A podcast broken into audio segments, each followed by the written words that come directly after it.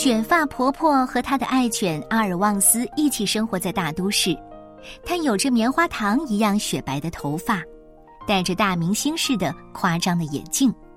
她住在一座摩天大楼的一百五十六层，每天的日子过得平凡又忙碌。直到有一天，她的阿尔旺斯咽下最后一口气，伤心欲绝的卷发婆婆今后该怎么办？谁还会陪他逛街访友，和他一起欣赏都市的夜景？然而，生活总是充满了戏剧性。一起走进这个故事吧。谢谢你。你对我很重要。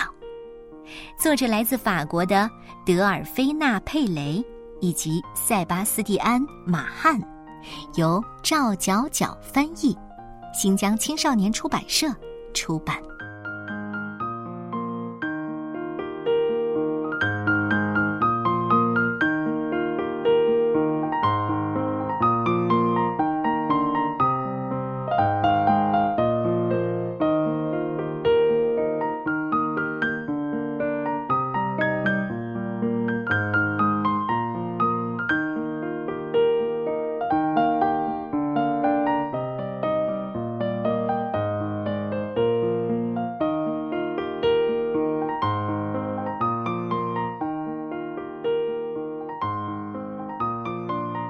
卷发婆婆生活在一座大都市，在无数摩天大楼和奔波的人群中，陪伴她一起生活的是斗牛犬阿尔旺斯。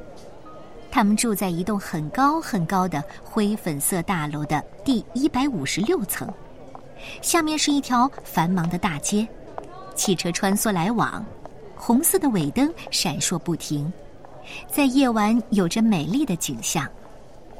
阿尔旺斯是卷发婆婆最爱的小宝贝，她宠着她，爱着她，把她当做小小心头肉。他们每天的日子过得风风火火，脸颊上似乎都来不及留下一点岁月的痕迹。一大早，他们就会到鲁吉的咖啡馆去，喝上一大杯焦糖卡布奇诺，奶油要加双份。方糖是留给阿尔旺斯专门享用的。接着，就该去奥兰多的美发店了，给刘海定定型，随手翻翻杂志，再顺便打探一下明星们的最新消息。拐过街角，走不了几步，就来到乔治的肉铺。乔治每天早晨都会给阿尔旺斯留一块新鲜美味的小脆骨。路边的公园也是他们的必经之地。坐在山崎先生身旁，看着天上奇形怪状的云朵，叔叔身边摇摇摆摆的小鸭，不知不觉就到了中午。艾利奥照例为他们递上午餐，还总不忘夸上他们两句。接下来要去的是城里最大的百货商店，在二楼的鞋包区和阿尔旺斯试试同款的鞋子，再跟埃拉。闲聊两句，聊着聊着，差点儿就误了陶艺课。他们急急忙忙赶到教室，在埃德纳身边找了个地方坐下，继续上次有关帅气的西古尔的话题。来不及洗掉手上的陶土，他们就得赶往狗狗的健身房。在阿尔旺斯努力锻炼后腿肌肉的时候。卷发婆婆和梅赛德斯还有汤姆谈起了狗狗香波的那些事儿。在碧翠克斯家的扑克下午茶从来没有按时开始过，而且每一次都以争吵结束，不是因为这个耍了赖，就是因为那个搞了小动作。回家的路上，他们会到路易的店里买几罐豌豆罐头，然后电梯慢悠悠的上升。把他们拉回第一百五十六层的家里。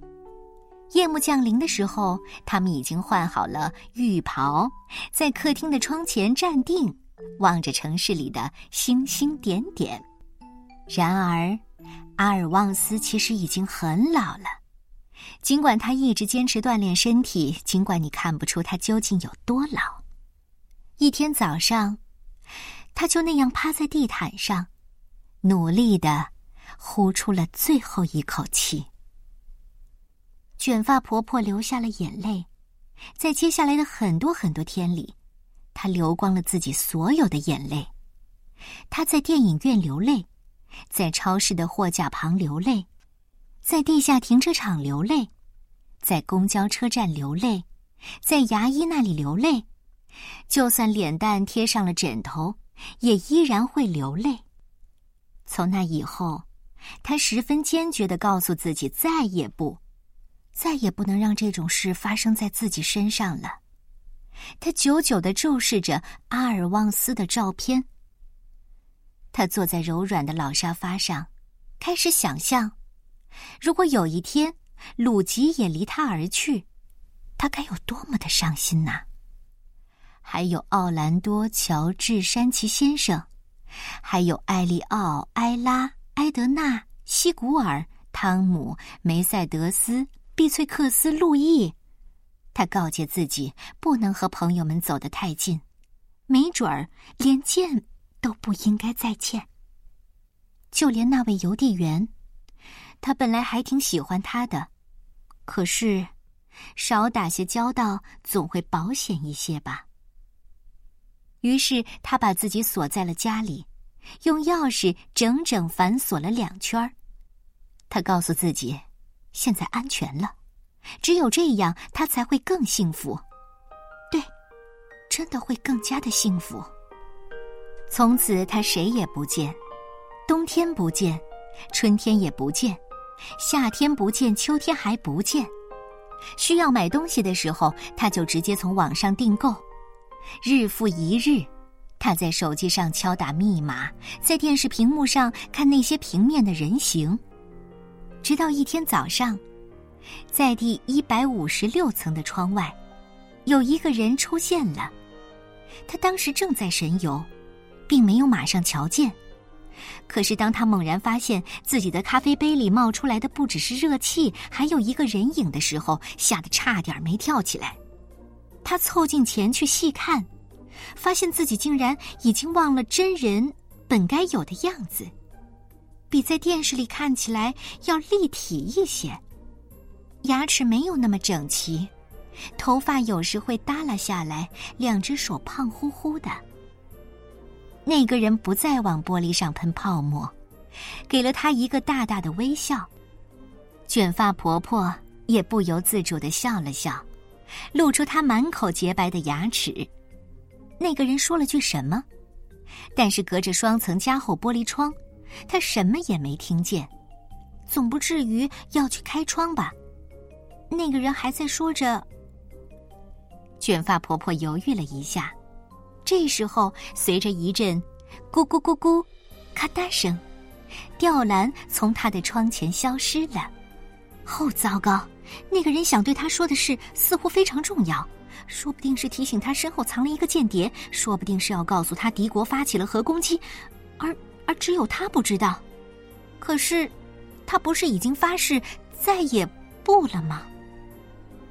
一点一点的，卷发婆婆轻轻的推开窗，一股凉风夹杂着雾霾扑面而来，竟让她觉得有几分舒服。她把身子探出窗外，想看看那位先生在哪儿，没想到脚下的拖鞋一滑，整个人跌了出去。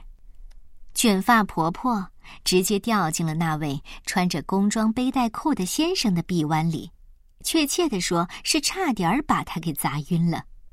呃呃，对不起，你还好吧？没摔坏哪儿吧？不，不，卷发婆婆不能回答。万一他觉得这个人挺不错呢？万一他们成了朋友，而某一天他也咽下最后一口气呢？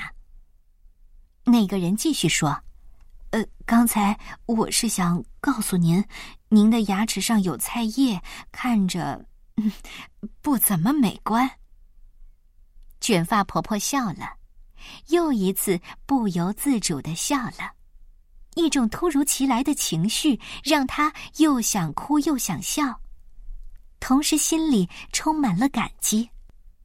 卷发婆婆说：“哎。”谢谢你。